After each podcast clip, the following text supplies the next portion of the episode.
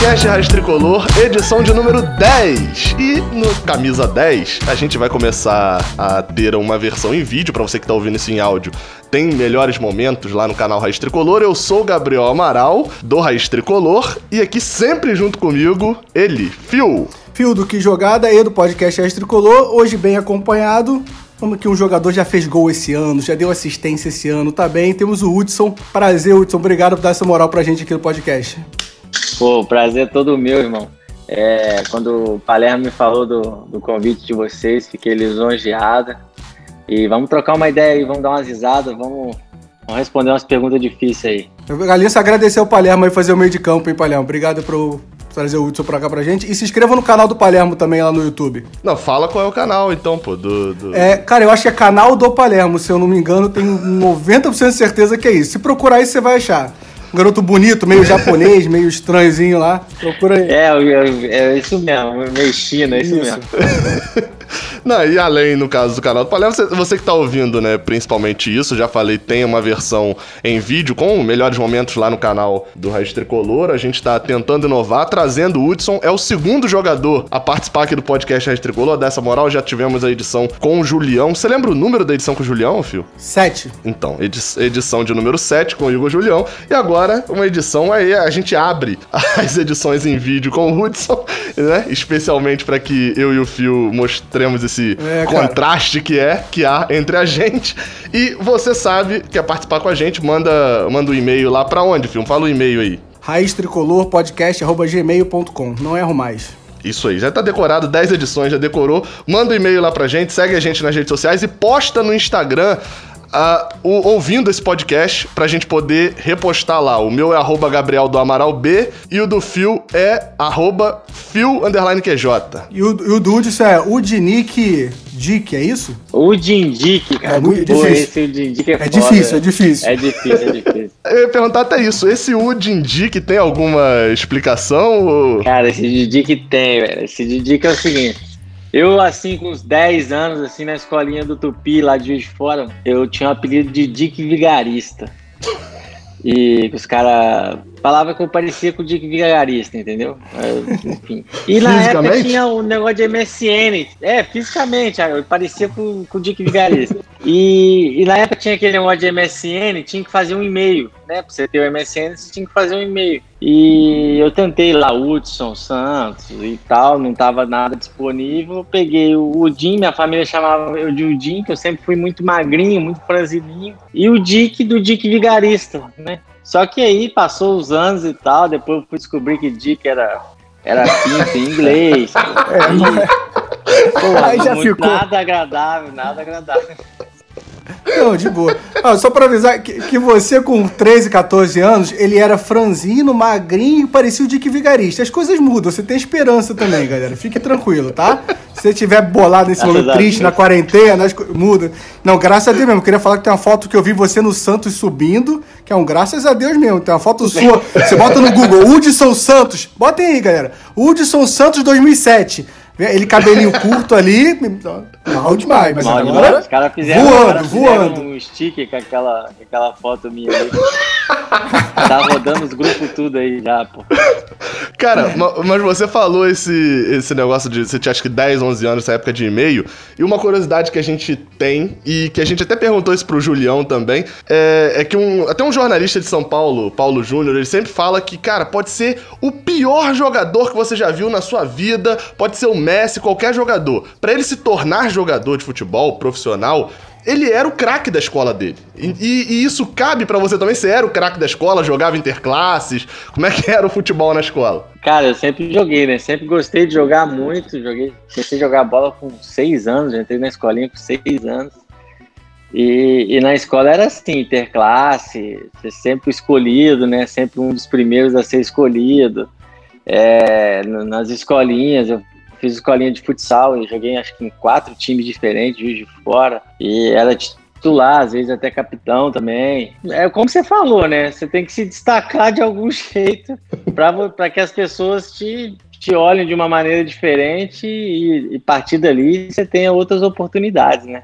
Mas, mas aí, no caso, você, é juiz de fora, né? Você falou. Isso. E a sua base, você sobe no Santos, mas aí como que é esse meio de caminho entre juiz de fora e subir no Santos? Então, eu comecei no, no, no Tupi, mas o Tupi tinha escolinha, eu lembro, acho que era a partir de 9 ou 10 anos. Só que eu já queria jogar bola e, eu ia para lá. Dia duas vezes por semana já ia. Isso até os, 8 anos, 9 anos, que aí tinha da minha idade, aí já começou a ser três vezes por semana. Só que assim, é, é escolinha mesmo, cara. É uma coisa bem. Não tem muita estrutura. Você deve imaginar. O Tupi é um clube hoje, acho que de Série C. Antigamente, acho que nem Série C era, nem sei se era D na época. E assim foi indo. Aí Aí eu joguei Campeonato Mineiro, aí também jogava futebol de salão é, nos clubes da cidade. Aí o futebol de salão conseguia disputar Campeonato Mineiro. Aí fui fazendo a base até os 15 anos. Com 15 anos, fiquei treinando no profissional do Tupi, uns dois, três meses. Só que era muito novo, eu não, não permaneci. E a escolinha acabou, cara. Na minha idade, o juvenil do Tupi tinha acabado. Tipo, tinha acabado tudo. O presidente não deu continuidade ao trabalho. Aí surgiu uma oportunidade de eu ir para um time em Curitiba, que lá tinha um empresário, e esse empresário ia levar a gente pro Atlético Paranaense ou pro Curitiba, pro Coxa, e a gente tinha que ir pra lá. E foi eu e mais um amigo meu, isso juvenil. Aí a gente chegou lá, é para contar tudo mesmo ou não? Não, vai lá. não, tamo Aí chegamos no, no, na rodoviária, meu pai levou a gente de caminhão até São Paulo, Juiz Fora até, até São Paulo de caminhão. em São Paulo a gente dormiu na rodoviária e pegou o, o ônibus cedo, para chegar lá mais ou menos meio-dia. Aí desembarcamos lá, e um amigo meu, esperando o empresário top, né? Pô, que carro que esse empresário vai ter, velho? Carro vai ter um carrão. Chegou no outro caminhão. Aí tá, né? Esperando ele, aí daqui a pouco veio um cara assim, com a camisa social pra dentro, tá arrumadinho. Ô, os meus guri, meus guri, lá que eles falam assim, né? Meu guri, meu piá. É, tá, vem aqui, vamos entrar no nosso carro ali, vem trazendo as malas, nós com uma mala gigantesca, né? Porque nós vai, não sabe quando que a gente vai voltar, né? E, e fomos carregando a mala, daqui a pouco chegamos no, no carro do cara. Era um golzinho, aqueles golzinhos antigos, bolinha, de duas portas. O meu amigo já me olhou assim, já falou assim, hum, não sei não, hein? Assim, nós já estamos aqui, né, irmão? Vamos encarar. Agora. Aí ele abriu o porta-mala, o porta-mala, pô, tinha tudo que você imaginar dentro do porta-mala, até criança perdida. Aí tá jogando a mala lá dentro. Entrei, entrei, eu entrei na frente, o, o, amigo meu entrou atrás. Cara, virou a esquina da rodoviária, o carro morreu. Nossa. O carro morreu, ele olhou assim pra gente, falou assim: Ô meu, meu guri, vamos ter que empurrar.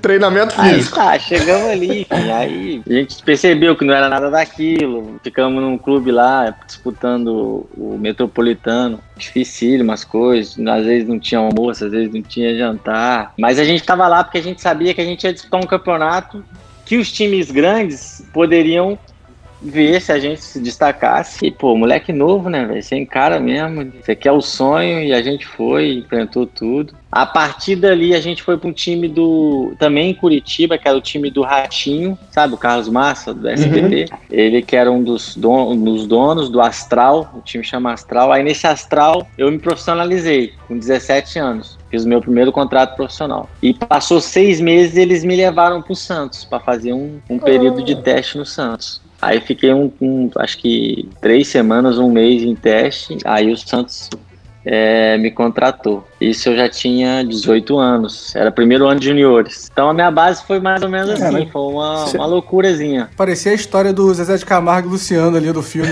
Todos... Aí meu pai me obrigava a comer ovo cru de manhã. O teu, o teu pai, o teu pai era. Teu pai foi jogador? Tentou ser jogador, cara? O meu pai, ele jogou amador, assim. Ele jogou futebol amador e fala que fez muito gol e tal. Pessoas falam é, cara, que ele Todo pai de jogador. É. Todo pai de jogador é assim, cara. Eu que eu tenho um filho de 4 anos, né, cara? Eu, eu fico meio sem esperança, porque eu nunca consegui chutar uma bola. E aí eu acho que não vou. Não tem jeito pro moleque, cara. Eu fico complicado com isso. É foda.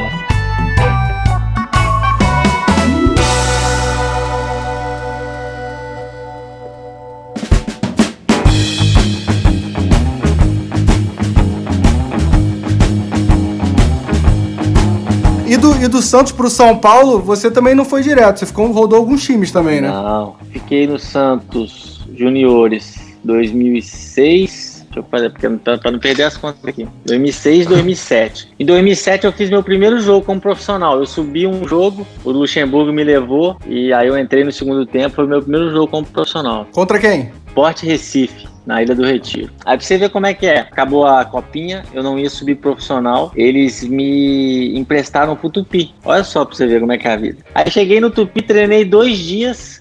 O Rodrigo Souto, na época que era o volante, ia ser vendido para a Rússia. E eles iam precisar de alguém para compor o elenco. Eles me ligaram, falaram assim: ó, vem tal, vem treinar aqui. O treinador era o Leão na época. Aí eu fui, comecei a treinar.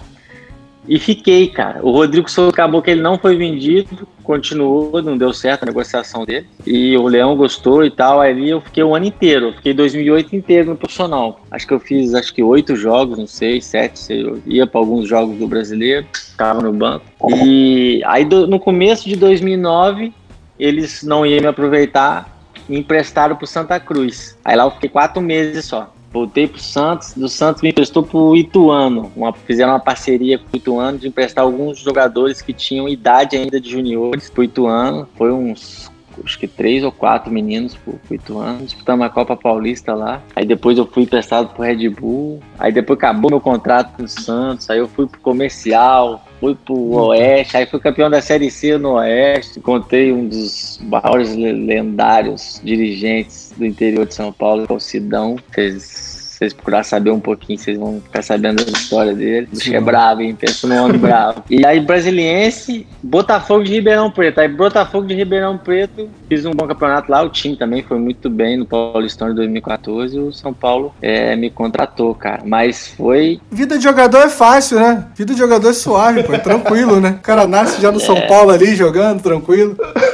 Desses times aí que eu te falei, que me pagou de. Sim, certo. Só o Red Bull, ah. o resto tudo é ficou bravo. devendo três meses e tal, não sei o que, quatro meses. Tinha que abrir mão de não sei o que, ia pra justiça. Pô, Botafogo pagou certinho. Nossa, Botafogo de Ribeirão Preto foi uma benção. Sou eternamente grato ao Botafogo. Foi, mudou a chave, mudou a chave ali pra você, né? Exatamente ali. Eu já tinha eu tinha recém feito 26 anos, né, cara? É uma idade. É, hoje já é um cara velho, 26 anos. Futebol hoje em dia tá cada vez mais precoce, né? E eu já tava preocupado, porque eu ainda não tinha conquistado nada, ainda não tinha conseguido juntar dinheiro, não tinha conseguido comprar uma casa. E eu já tava balançando assim, e a minha carreira deu, um, deu uma reviravolta. E não foi só difícil chegar também, acho que se manter então foi, foi mais difícil ainda. Chegar no é São Paulo, vindo de um clube do interior, aquele ano de 2014, São Paulo só tinha. É, tinha um timaço, Kaká, Michel Basco, Ganso, Pato, Allan Kardec, Souza, Denilson, tipo, era um time você entrar ali era muito difícil. Mano, é história pra caramba. Se vocês quiserem que eu comece a contar aqui, parem. Nossa. Eu tava quase chorando, mas tranquilo, assim, já tava, tava começando a dar emocionado aqui. Cara, você citou Paulo Henrique Ganso, e tem uma curiosidade, que eu até quando a gente fez a pauta, eu levantei e falei, cara, não tinha noção disso, que vocês jogaram juntos no Santos, né? Subiram praticamente a mesma época. No São Paulo, também. Jogaram juntos. E aí ele veio pro Fluminense e você veio correndo atrás também, porque não pode ficar muito separado.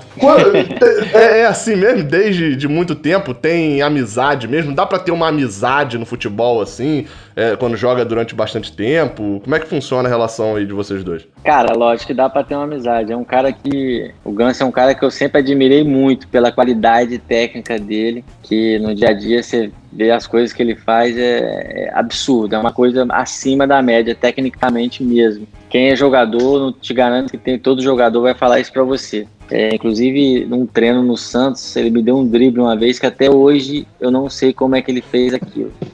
E não deu nenhum carrinho, até hoje não descontou ainda essa raiva. Não deu tempo, não deu tempo de fazer nada, cara. Mas tenta hoje ainda. Coisa é. absurda. Tem um Pode ser retroativo. Você tá até o final do ano pra pegar ele. Apesar que agora vocês estão treinando cada um em casa, aí dificulta.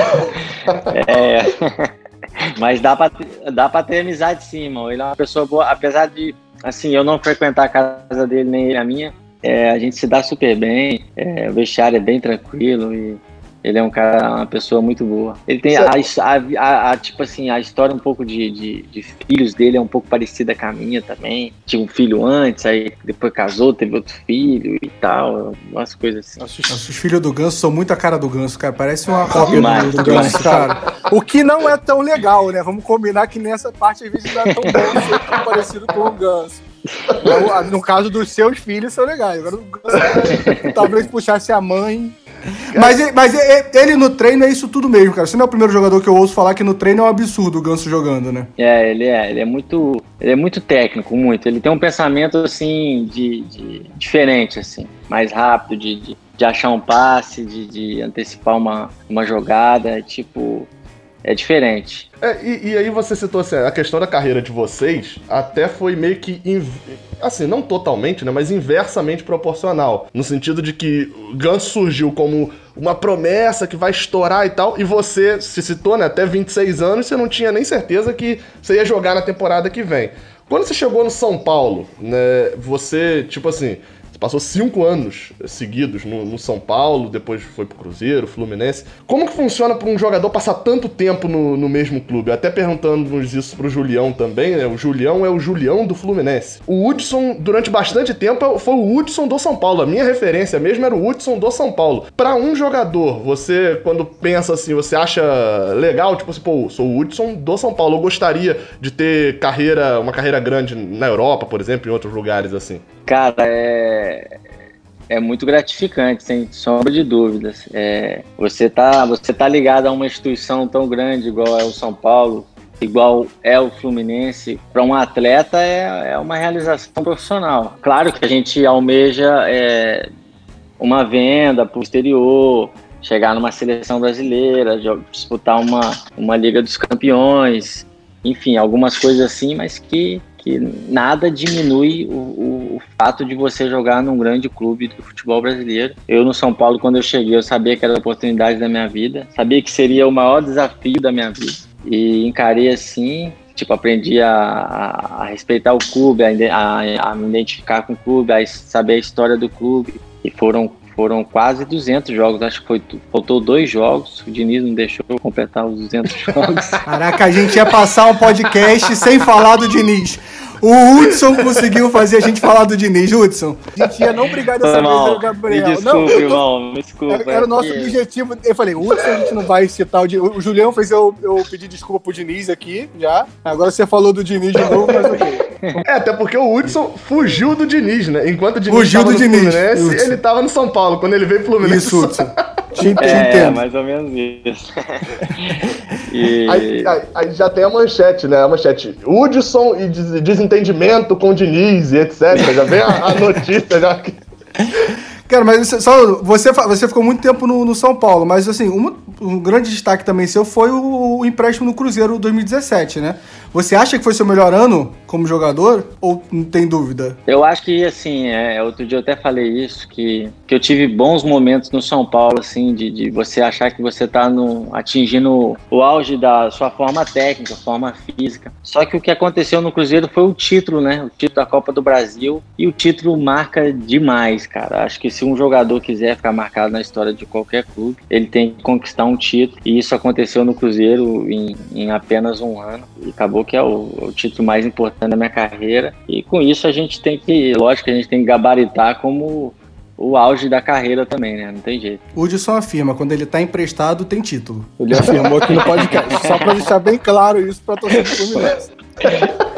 É, a palavra tem poder, pô. Eu acredito. Vambora, pelo amor de Deus, vambora. É porque tem esse fator, né? Assim, mas nesse ponto até, essa relação de empréstimo aí que, que o Fio falou, né? Você passou esse tempo todo no São Paulo, você volta pro São Paulo depois e acabou não conquistando um título. Quando você é emprestado, igual você foi pro Cruzeiro, foi bem pra cacete. É, eu já vi entrevistas suas falando que se o Cruzeiro até tivesse a negociação né, entre Cruzeiro e São Paulo, você ficaria feliz de ficar no Cruzeiro também e tal. Como que funciona para um jogador, e você tá assim nesse momento, né, no Fluminense, o empréstimo na cabeça do jogador? Porque são curiosidades, a gente aqui gosta de falar muito das curiosidades que às vezes o torcedor tem, e eu como torcedor tenho, da cabeça de um jogador. A gente sonhava ser jogador de futebol e como que o jogador pensa. Eu desde criança sabia que não tinha essa opção, só para deixar bem claro.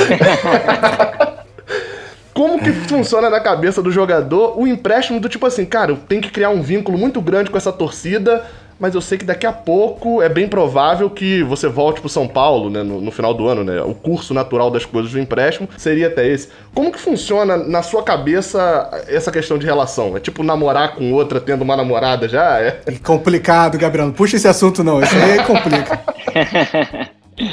então, cara, é, os empréstimos normalmente eles são feitos com com o clube, eu estou sendo emprestado agora para o Fluminense, então o Fluminense ele vai ter a prioridade de compra ou de, de renovação ou de negociação. Então, para mim, eu encaro o empréstimo como é, uma coisa de vida ou morte. Se eu não for bem no clube que eu estou sendo emprestado, é, uma que eu não, vou, eu não vou ficar nem no clube que eu estou sendo emprestado e, e, e, eu não vou voltar para o clube que eu, que eu tenho vínculo. Porque o São Paulo não vai querer um jogador que teve um ano de merda, que não rendeu no clube que, que foi. Eu, quando eu vi, quando é, teve a oportunidade de, de conversar com a diretoria, com a comissão técnica do Fluminense, pô, eu sempre vi com muito bons olhos mesmo é, do, do projeto dos caras. Acho que o, o Mário Bittencourt já, já arrumou muita coisa aqui, os jogadores é, confiam muito nele. A gente sabe que tem muita coisa para melhorar, mas é, é um caminho, é um, é, um, é um trajeto que tem que percorrer, tem que ter paciência para colocar tudo em ordem. Pô, uma baita oportunidade de jogar no Rio de Janeiro, pô, no, no, é inegável falar do, do, tamanho do Fluminense, dos títulos que tem, dos jogadores que passaram aqui. É muito gratificante para mim. E para mim é isso, é uma questão de, de vida ou morte. Eu, eu, não tenho outra opção a não ser dar o meu melhor e, e, ter um grande ano no Fluminense. Eu tô com 32 anos. Se eu não fizer isso agora, minha carreira faz assim e, e, é assim que eu tô lidando com isso, cara. Eu quero, eu quero, eu quero fazer um grande ano aqui, grande ano mesmo. Fui muito bem recebido, a adaptação tá sendo incrível. Que pena que, foi é, interrompida aí com tudo isso que tá acontecendo, mas é, eu já tenho certeza hoje que se eu tiver que ficar aqui, vou ficar feliz. Claro que tem muita coisa para acontecer, né? Durante o ano aí, mas é, é, um, é um começo muito bom. Estou muito feliz de verdade. É, deve ficar. O contrato do Ganso é de cinco anos, né, cara? Então não tem muito por que você sair que você não deve comprar ele em outro lugar. Então a tendência é você ficar é com verdade, ele. É verdade. Cara, é, e aí sobre Fluminense, né? Quando você acertou com o Fluminense, o Odair já tinha contratado? Só pra. Eu não lembro da, da linha temporal. Já tinha acertado ou não? Já, já. Inclusive já foi ele que, me, ele, ele que me ligou eu tive uma conversa com ele. Foi direto com o Odair mesmo te convenceu a, a é, piada eu, da. Eu, falei, eu lembro que no dia eu falei com ele, com o Paulo Angione e com, e com o presidente também. O Odair ligou e aí falou: Cara, vou precisar de volante. Tem uma coisa que eu preciso. Senti, eu senti uma alfinetada de um torcedor no Odair agora. Mas aí você tá falando com o volante, eu não sei se você tá falando com a pessoa certa, Gabriel. Só pra Não, é, é, é, a brincadeira. Vocês mesmos brincam isso, né? É, é, de, de ter essa linha.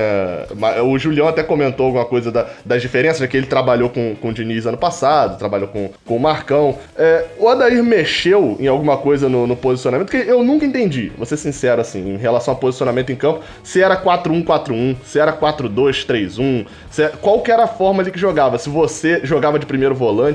Como que foi essa, essa adaptação ali no, no time? Como que o Odair te escalava especificamente? Cara, é, é um começo assim que, de trabalho que tá chegando jogadores novos, né? Então, agora não tão começo, que agora já. Quando deu a parada já tinha três meses, né? Mas no começo ele tá descobrindo ainda o melhor encaixe do, do, da equipe, melhor formação. A gente sofreu com bastante lesões no início, então ele chegou a jogar com três volantes, né? Que eu acho que você não gosta mesmo.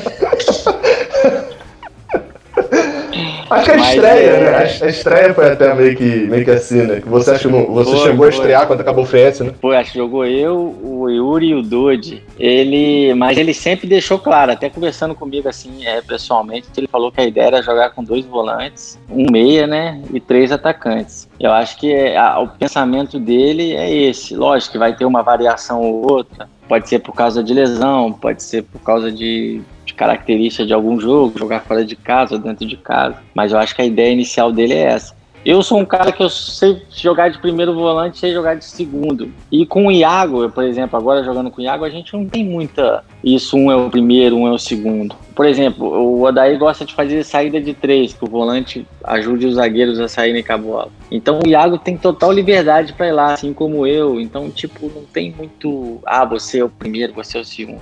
O importante é que mantenha a posição, não, não, seja uma coisa bagunçada, pouco o cara tá lá na frente ou tá lá na lateral, o, o, o, o meio tá um buraco enorme, mas é, é só ter essa sincronização boa, um bom posicionamento que, que as coisas funcionam bem.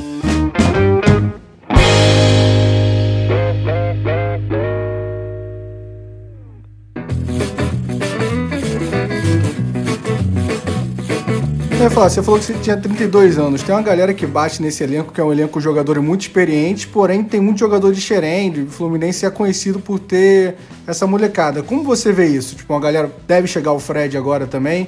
É, você acha que dá para mesclar bem? Você acha que não faz tanta diferença? Como vocês, jogadores, veem isso? Eu acho que é essencial, cara, essencial mesmo. O Fluminense é, é, mestre em formar grandes jogadores. Acho que Xerém é um, é um grande berço né, do futebol brasileiro. E a gente tem ótimos jogadores ali. O Miguelzinho, pô, o Miguelzinho parece uma criança.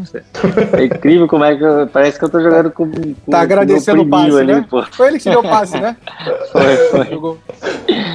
E aí tem Marcos Paulo, Evanilson, tem vários, vários. O Elton Silva que voltou agora. É um time que acho que tá mesclando muito bem, porque jogadores novos tem que ter, tem que ter, porque são pessoas, são, são atletas que, que, te, que dão uma dinâmica diferente pro jogo, o clube precisa desses jogadores, e os mais experientes para dar suporte, para ter uma experiência maior para determinados jogos. Então, para mim é essencial, cara, ter um time equilibrado, com jogadores experientes e jogadores mais novos, para que a, a coisa possa acontecer de uma forma mais natural. E a gente se dá super bem no vestiário. O vestiário do Fluminense é, é, é muito bom, cara. Todo mundo se dá muito bem, todo mundo brinca, é, se respeita. Quando tá lá dentro também, as coisas tendem a funcionar melhor quando tem um vestiário bom assim. E tem uma curiosidade que é, apesar do, das, dos cabelos brancos do Odair, ele é um treinador relativamente jovem.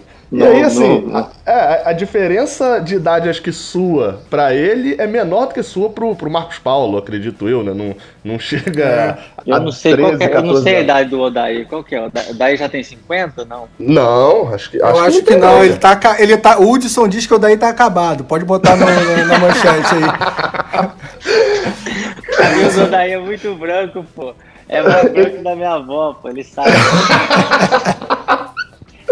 Ele tem 43, cara. Ele tem 43 Caraca, anos. Caraca, velho. Ou seja, são 11 é pra ele, né? novo, né? Pô. Você tá com 32, São 11 pra né? ele e 15 pro Miguel, pô. É 11 Não, daí, e 15 pro Miguel. Pensa pro Nenê, a diferença do Nenê pro, pro, pro Daí. Eu acho que... Foda. E aí isso dentro do elenco, isso, assim, você trabalhou, chegou a trabalhar com o Diniz, que também é novo, trabalhou com uma série de treinadores no, no São Paulo, tanto no Cruzeiro. Sim, Doriva. É, é, você citou vários treinadores novos. Tudo bem que você não tinha percebido que o Odair era tão jovem, mas isso influencia em muita coisa? Ou você já pegou o treinador, é, você falou Leão, né, lá no não, início da carreira? Luxemburgo, é, Leão, né? Luxemburgo, é, treinadores, é, entre aspas, que eu não gosto de rotular tanto assim, da velha guarda e da nova guarda. Teve alguma coisa que o Odair fez assim diferente, ou que algum treinador desse novo fez que te chamou a atenção no posicionamento, ou na forma de lidar? Cara, é Ó, eu, eu trabalhei com o André Jardine, né, no São Paulo, acho que foi o mais novo que eu peguei, se eu não me engano. Jardine deve ter uns 35 anos, não sei. Mas Jardine já, do, dos treinadores que eu tinha pego até o Jardine, foi um cara que mais implementou coisas novas, assim, é, de treinamentos diferenciados. Minto, vou incluir um aqui que é uma exceção, que é mais velho, que é o Osório. Vocês devem conhecer o Juan Carlos Osório. O mexicano. Trabalhou no São não, Paulo, trabalhou no São Paulo em 2000 15. Ele também já tinha umas ideias bastante diferentes, mas o, o, o Jardim ainda mais moderno ainda. Com ele eu vi bastante, bastante coisa assim, bacana, coisas que, que é o futebol de hoje em dia, que é, que é o Manchester City, que é o Liverpool, que é esse padrão de, de, de, de, de tático e, e que, as, que, as, maiores equipes usam. E o Odaí, cara, o Odaí é um cara que ele entende muito do jogo, ele tem uma comissão técnica que ajuda muito ele é um cara inteligente e apesar da pouca idade é um cara que jogou, então ele conhece muito bem os jogadores, a cabeça dos jogadores. Isso acho que é muito importante. E é um cara moderno. Os trabalhos dele são trabalhos que, que integram todo mundo, então ele faz questão de, de que todos os jogadores estejam se sintam partes do, do, time que podem jogar a qualquer momento. Então, um jogador que vai entrar ali, que jogou uma ou duas partidas, ele vai saber como que a equipe joga, onde que ele tem que ficar no posicionamento na bola parada, porque ele treina todo mundo praticamente igual, entendeu? Eu acho que isso é muito importante. isso torna um, um, uma equipe mais coesa, uma equipe com, com um pensamento só. Enfim, apesar de novo, ele já tem muito mérito. Pegou, ele participou um pouco da reconstrução do Inter, né? Um pouco não, né? Praticamente todo. O Inter caiu para a Série B. Foi com ele que subiu de novo e tudo. É, ele assume, acho que na faltando três ou, é. ou quatro rodadas, né? Ele assume. O, o, time já tinha praticamente subido, mas ele, ele faz o, o sprint final ali. Né? É, que o Guto saiu. É, e aí você citou daí, o daí que foi zagueiro, né? Quando, quando jogava. Aí você, eu achei que você, como meio de campo, zagueiro, lateral e hoje você é volante. Eu já vi você falando que jogou nessa, nessas quatro posições. Basicamente, assim, eu tenho um, um, um, grupo dos, dos que colaboram né, com o canal Rádio Tricolor, dos padrinhos, lá um abraço pra galera dos padrinhos, tem um áudio lá histórico do cara falando. Eu não lembro nem de quem que era o zagueiro que ele tava falando, mas ele falava que zagueiro tinha que ser igual o Durval. O Durval não sorri nem no aniversário da filha dele. Tem que ser mal encarado, não pode ser bonitão e tal. Cara, você é mais marcador, assim, né? É, é, pelas é. posições que você jogou, zagueiro, lateral. Se fosse pra, Assim, você falou que não tem posição, mas é primeiro, mais primeiro do que segundo volante, primeiro, né? Na marcação. É. Mais primeiro. Tem um ponto que eu não sei se você sabia disso. E o Fio também não sabia, acho que ninguém sabia disso que eu descobri pesquisando. Você é o agora. cara. Você é o cara com a maior média de cartões amarelos por jogos na história do Fluminense nesse momento. Óbvio que foram 10 jogos. Legal, hein? Legal, não é traíra, não, Do nada, ele levantou essa bola aqui, ó. Não, 40 foram... minutos Mas é, cara, esse ano eu tomei muito cartão amarelo. Impressionante, cara. Foram seis amarelos em 10 jogos. Em 10 é... jogos. Esse o, não tá foda. A sua média é, são de, é de 10 ou 11 por, por ano, né? Na, na média que eu levantei. Tem algum pedido, tem alguma explicação esses 10 amarelos? Você tá Olha tá que ano, mais, ano passado tá tinha Ayrton e Bruno Silva, tá? Da nossa volância, e você conseguiu passar Ayrton e Bruno Silva, hein? Você tá de parabéns aí.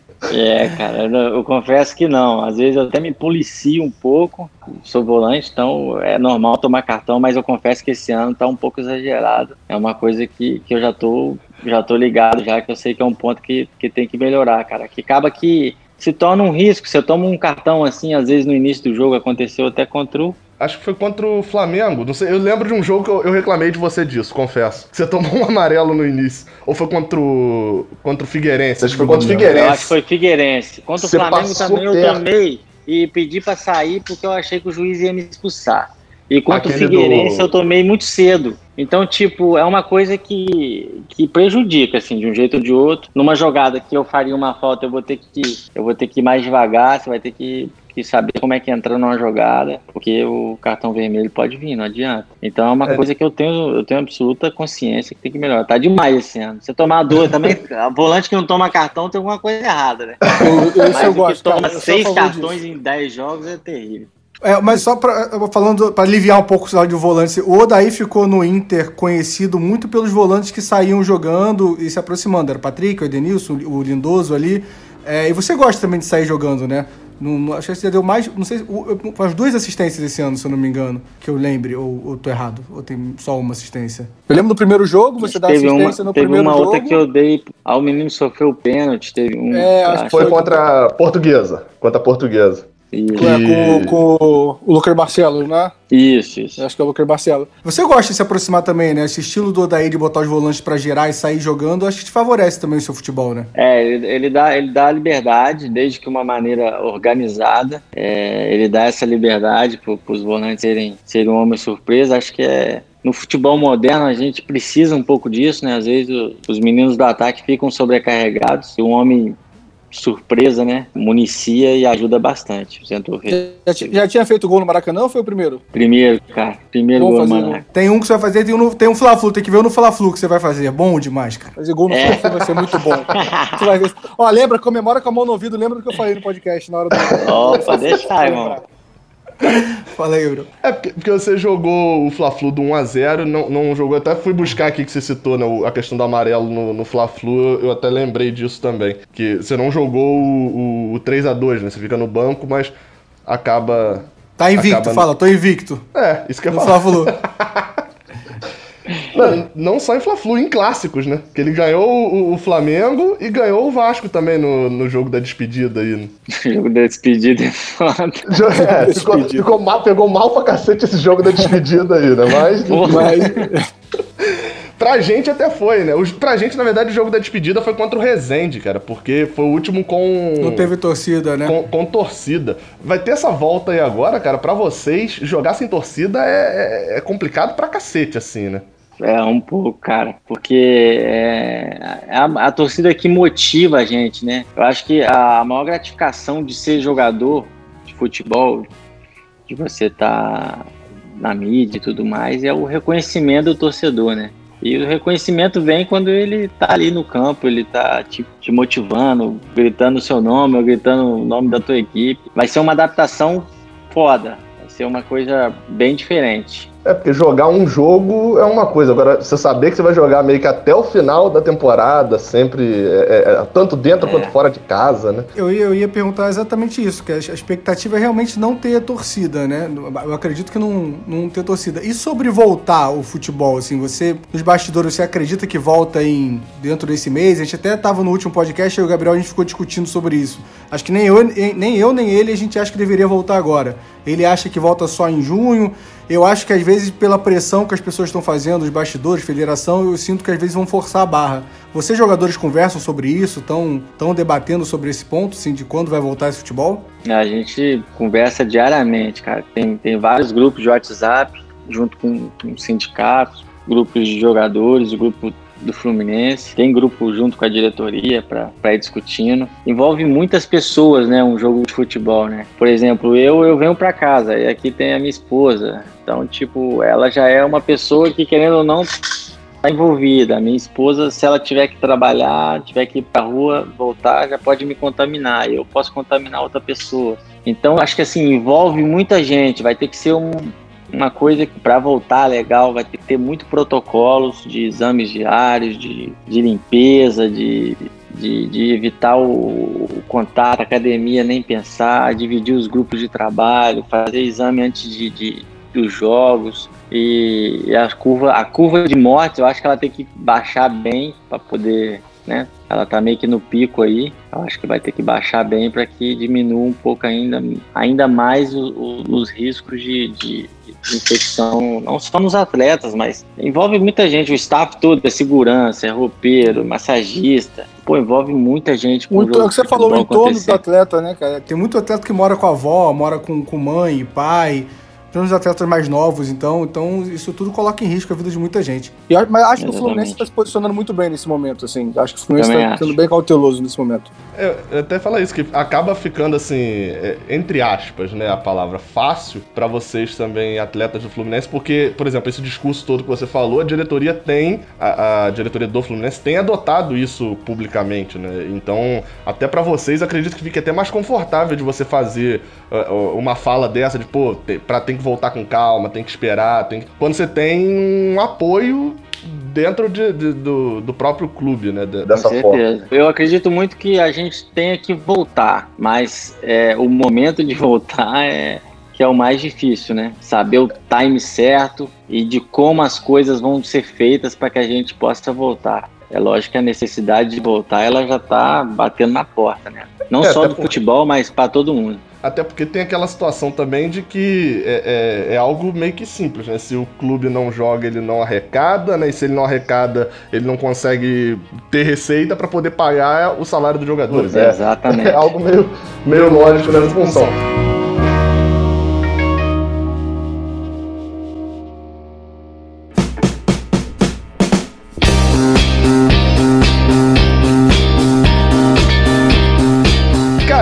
Falou o negócio do, dos títulos no, no ano, e assim, há uma expectativa da torcida do Fluminense que não grita eu ia falar, não grita é campeão desde 2012, mas a gente gritou, né? Com Primeira Liga e com Taça Guanabara e tal. Mas não é campeão de um torneio oficial desde de 2012. O espírito entre, entre o grupo é tipo assim, cara, vai rolar um título esse ano. É, é, é, é óbvio que também, se não fosse, você também não falaria, não, não. A gente acha que não vai rolar nada esse ano, não. A gente acha Pode que tá desistir, tá torcedor. Né? Esse é o, não, o maior não. tipo de pergunta jornalística que, que a galera faz, né? E aí, cara, acha que dá pra ser campeão e tal? Mas o, o, o grupo, pelo que vocês veem, assim, é um grupo para brigar em que área, assim, do Brasileirão? É um grupo para brigar forte mesmo? Qual que é o espírito entre vocês, assim? Carioca é o campeonato que está mais perto, né, para a gente ser campeão. Então a gente vem fazendo uma boa campanha, sabe que tem outros adversários difíceis, mas a gente acredita muito que a gente possa ser campeão carioca sim. É, até, até o próprio jogo contra o Flamengo mostrou isso, né? Aquele, o 3x2 é, mostrou que não tem bicho papão, né? né? Exatamente, mostrou que, que não tem bicho-papão, que o Fluminense tem qualidade também, que um pouquinho mais de atenção, é, a história do jogo poderia ter sido diferente, se uma bola a mais entra ali, se uma bola a menos não entra, então, enfim. Gente, aquele jogo deixou muito claro que a gente tem qualidade, só estar tá mais atento a alguns detalhes que todo clássico tem que ter, para que possa ter uma, um, um resultado melhor, né? E sobre brasileiro, Copa do Brasil, cara, é, eu acredito muito que o Fluminense vai brigar na parte de cima, cara, muito mesmo. Pelos jogadores que tem, pela comissão técnica, pela, pela, pela gestão que tá tendo, eu acredito que a gente vai brigar pela parte de cima, sim, que a gente mais quer dar um ano melhor do que, do que foi o ano passado, com certeza. É, e aí teremos o tô... Hudson em 2021 jogando Libertadores no Fluminense. E... Eu, gosto, eu gosto de vocês, eu gosto de vocês que vocês profetizam só coisa boa. Aí. Tamo aí, já foi, já foi gol no Fla-Flu, Libertadores é. e título do Carioca. Por enquanto, aí, ó, tranquilo. Viu? Copa do Brasil eu vou deixar pra vocês, falarem. Eu vou ficar Assina um ano desse na hora. Falar, chegar aqui a cartinha, ó, assina aí semifinal de Copa do Brasil, Libertadores e título carioca. Eu tô assinando. assinando fácil. Cara, até pra, pra gente caminhar pro final, é, é, teve essa questão do Fla-Flu aí que, que a gente acabou entrando nesse ponto daquele jogo, né? Por mais que você não tenha jogado, você tava no vestiário. E aí fica uma outra curiosidade também sobre o Odaí. A gente lembra de ver alguns vídeos de bastidores, assim, do, do, do Diniz, né? Na época do Diniz, que o Diniz era virado no 600, assim, ele ficava puto e falava mesmo. Aí a gente via vídeos também do, do Marcão, que era um cara, beleza, mais tranquilo. O Marcão, você olha para ele, parece que ele é puto, mas ele é tranquilão e tal. Sossegado demais, Marcão. O, o Odair, na, num jogo igual esse, depois de um primeiro tempo bem ruim né, que o Fluminense fez naquele jogo, poderia ter, ter sido bem mais do que 2 a 0 aquele primeiro tempo. O Odair é o quê? O cara que chega putaço reclamando pra cacete, ou é, é, o cara que chega, olha só, galera, tenta explicar. É mais, ele é mais Diniz ou mais Marcão, nesse caso? Cara, eu, eu acredito que ele seja. É, é, porque ele é uma situação complicada. O treinador ele tem que chegar dando é, tem que chegar sendo firme. Eu lembro, eu lembro que eu tava, que eu, que eu reparei bem, ele foi bem, bem duro com a equipe, tanto que a equipe teve uma reação tremenda. Era um momento de dar uma acordada, infelizmente, para dar uma acordada você tem que dar uma chamada legal mesmo nos caras abrir o olho, porque senão o negócio pode ficar pior. Tipo, é, é, mais aumentar a motivação mesmo, a autoestima, porque às vezes toma um gol, aí baixa, aí toma outro. Então, tipo, você tem que alertar os caras, e foi o que ele fez naquele momento ali. Então, eu acredito que ele, ele não chega a ser o loucão, mas ele também não é o.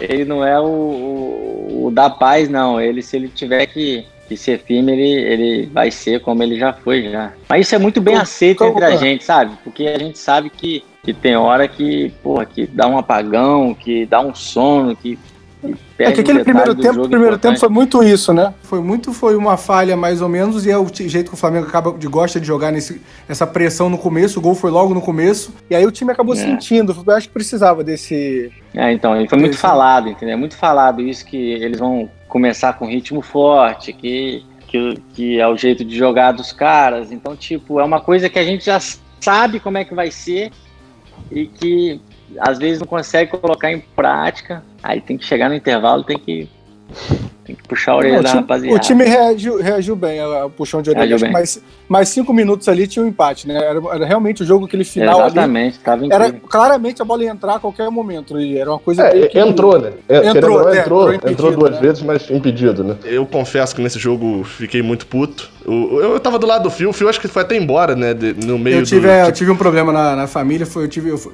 eu, acho que o pé frio era eu, tive que ir embora no intervalo do jogo. Eu tive um, um problema na família, tive que resolver. A, a gente ficou. E eu lembro que nesse jogo você tava, você tava no banco e a gente pedia muito. Aí eu coloco eu, mas a, a torcida também pedia muito para você. para que você fosse titular. Você tinha jogado bem e tal. E você acredita que já tenha passado pelo inverso na carreira também. Você ser o titular que as pessoas tenham pedido que saia. Não sei se já passou isso alguma vez. No Fluminense eu sei que não, né? Mas às vezes em outro clube já, já passou. Como que funciona na cabeça do jogador essa situação específica do que você passou aqui no Fluminense? Né? Você ser o reserva, você sabe que você estava bem, etc. E aí a torcida tá pedindo, mas você também não pode chegar e falar, pô, professor, tô melhor aí do que o cara, tira ele e tal. Pro, pro jogador, o que ele faz nesse momento? Cara, você tem que ter uma cabeça, é, acho que fria, você tem que respeitar também, né? O, quem tá jogando no seu lugar. É, ou daí, quando o time foi muito bem contra o Botafogo, é, e eu tava suspenso, o, logo cartão após o treino do. É, do cartão amarelo.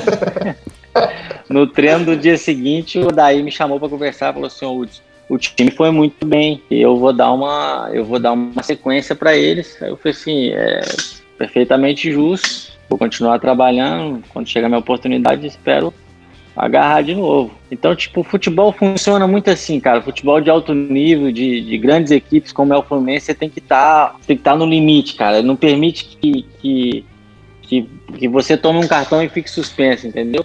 Ou que você fique lesionado, ou que você vá um pouquinho abaixo numa atuação ele exige muito isso, porque a competitividade é muito grande. E eu entendi super bem, isso faz parte do futebol. Mas é melhor que a torcida peça pra pôr do que ao contrário. Você lida de boa, cara, com crítica da torcida? Assim, você usa a rede social? Usa, eu sei que você usa, né, Instagram e tal, mas você usa, assim, ler reclamação ou elogio e tal? Você, isso te afeta de alguma forma? Cara, é... a rede social hoje em dia é uma cobrança 24 horas, né? Mas uma coisa eu aprendi, assim, é... eu peguei a época da rede social e peguei a época sem.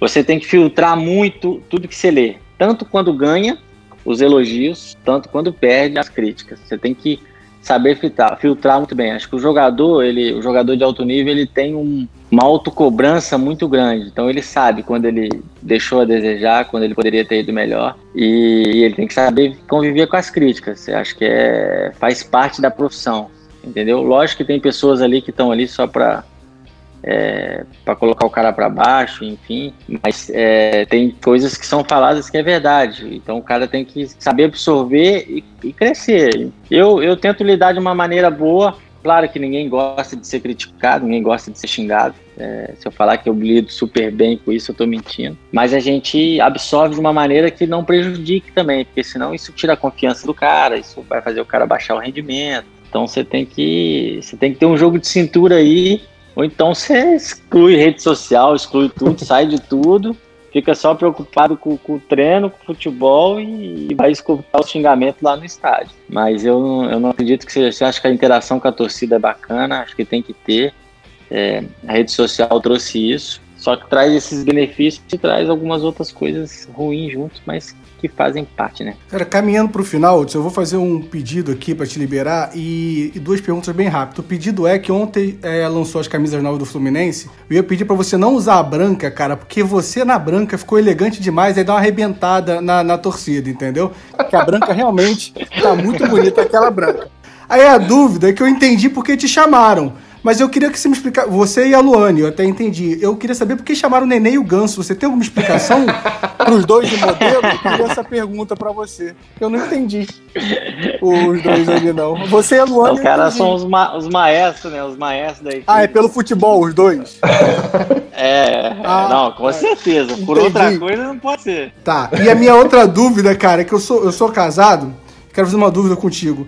Você, durante a quarentena, você e o Lewandowski foram os dois destaques no TikTok. Você é o jogador que aproveitou muito bem o TikTok. Eu não gosto muito do TikTok, cara. E eu vi que a maioria você faz com a sua esposa. É, minha dúvida é, é você gosta do TikTok? Porque eu já me peguei fazendo o nananá, soca, soca, toma, toma com a minha esposa, obrigado, porque ela quer que eu faça. Eu queria estar tá jogando videogame, ela me obriga. Você é obrigado ou você gosta de fazer o TikTok, cara? Seja sincero, ela não vai ouvir isso aqui. Ela não vai ouvir a gente, com certeza. pode, pode ser sincero.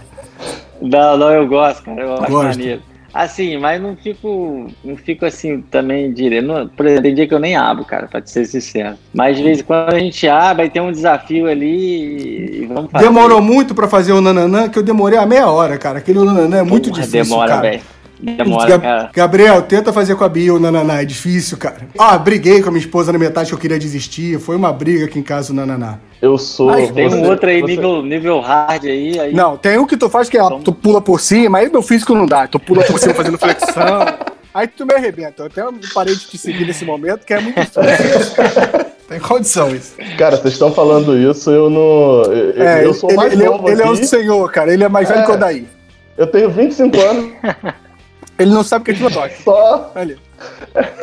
É, não, não, não vou. Eu desisti. Snapchat, por exemplo, na hora que começou, eu olhei e falei, cara, não é pra mim. Assim, já não vou nem entrar. Dei sorte que o Snapchat veio pro Instagram. Agora, TikTok, então, vai passar batido.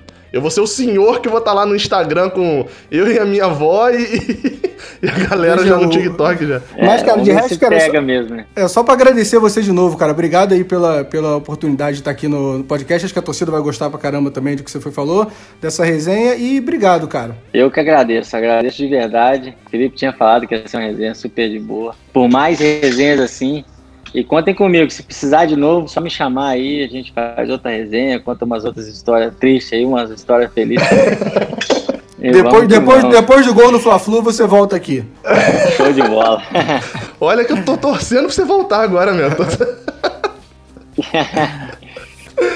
Muito obrigado a todo mundo que ouviu até aqui. A gente tá falando em vídeo, mas você que ouviu o podcast, não se esquece de ir lá no Instagram, me marcar, arroba Gabriel do Amaral B, marcar o arroba Raiz Tricolor Flu, marcar o arroba Fio Underline QJ e marcar também o arroba Udindic, que agora eu sei o significado. Depois de muito tempo incomodado por não, não saber nem como se expressava isso, marca lá o Hudson, também marca todo mundo e posta o story, que lá no perfil do Raiz Tricolor eu re, retuito, reposto, como é que fala no, no Instagram? Não sei. É, reposto. É É reposto. repostar? Ah, não, não, não. Tá vendo como é que, tá vendo como é, que é o, a o função velho, dele, né? a, o, o, o, o- só a função dele, ele é o jornalista, fez a faculdade, estudou. Aham. eu sou o torcedor do Fluminense, estou aqui só pra Tá certo, tá certo, Tá certo. tá certo. Um completa o outro.